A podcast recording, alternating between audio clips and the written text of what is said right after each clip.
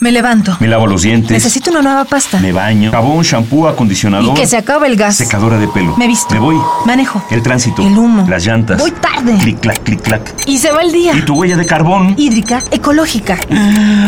Nuestra huella en el planeta.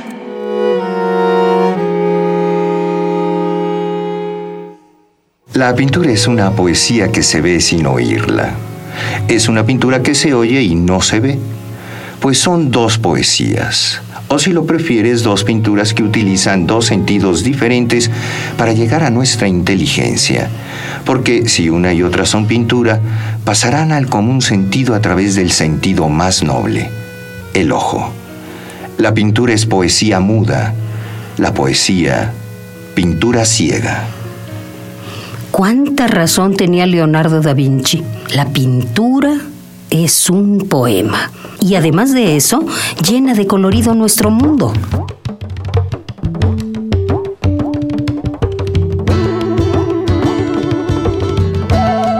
A lo largo de la historia hemos utilizado todo tipo de sustancias para darle color a nuestra vivienda, desde el carbón y la arcilla mineral hasta llegar a los esmaltes y pinturas sintéticas de nuestro tiempo.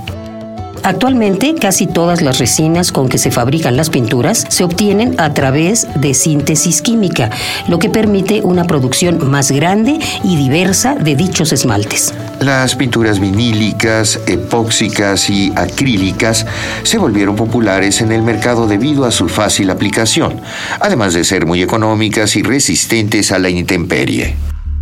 Pero desde hace varios años, algunos fabricantes comenzaron a añadir metales pesados a las pinturas, todo por el afán de incrementar las ganancias monetarias.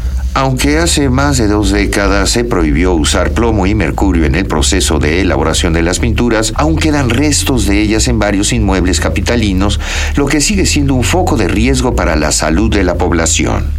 Los restos de pintura que se desprenden de las paredes llevan consigo pequeñas partículas de los metales pesados, las cuales pueden respirarse e ingresar a la sangre de las personas. Tener mercurio plomo circulando por nuestras venas es sumamente grave, tanto que en el caso de las mujeres puede provocar desde abortos espontáneos hasta lesiones permanentes en el feto. Varios casos alrededor del mundo han documentado que la presencia de tóxicos en el organismo causa severos daños al sistema sistema nervioso de los bebés, quienes al crecer desarrollan problemas motrices o de aprendizaje. ¿Todo esto por un poco de metal en la sangre? eh, sería bueno que este tipo de metal anduviera por nuestro torrente sanguíneo, pero no es así. Usar metales tóxicos al elaborar pinturas impacta considerablemente a nuestro ecosistema, pues no solo requiere de minerales, sino que emite cantidades estratosféricas de contaminantes.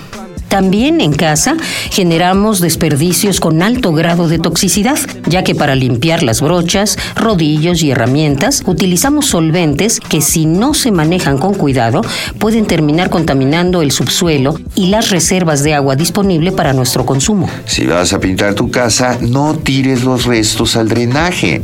Recuerda que si contaminas las aguas, contaminas tu cuerpo. Por esto y mucho más, Ecopuma te da tres ideas para que hagamos la diferencia. ¿Ya leíste las etiquetas? No uses ningún producto sin antes hacerlo. Sigue las instrucciones para ocuparlo correctamente. ¿Tu casa tiene más de 30 años sin remodelarse? Seguramente la pintura guarda tóxicos en su interior. Por eso remueve la pintura con ayuda de un experto.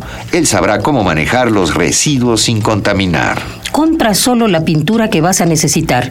No almacenes tóxicos innecesariamente. Hagamos la diferencia. Ecopuma, Universidad Sustentable. Huella de carbono, hídrica, ecológica. Huella humana. Pasos inmediatos. ¿Cuál es la dimensión de tus pisadas? Nuestra huella en el planeta.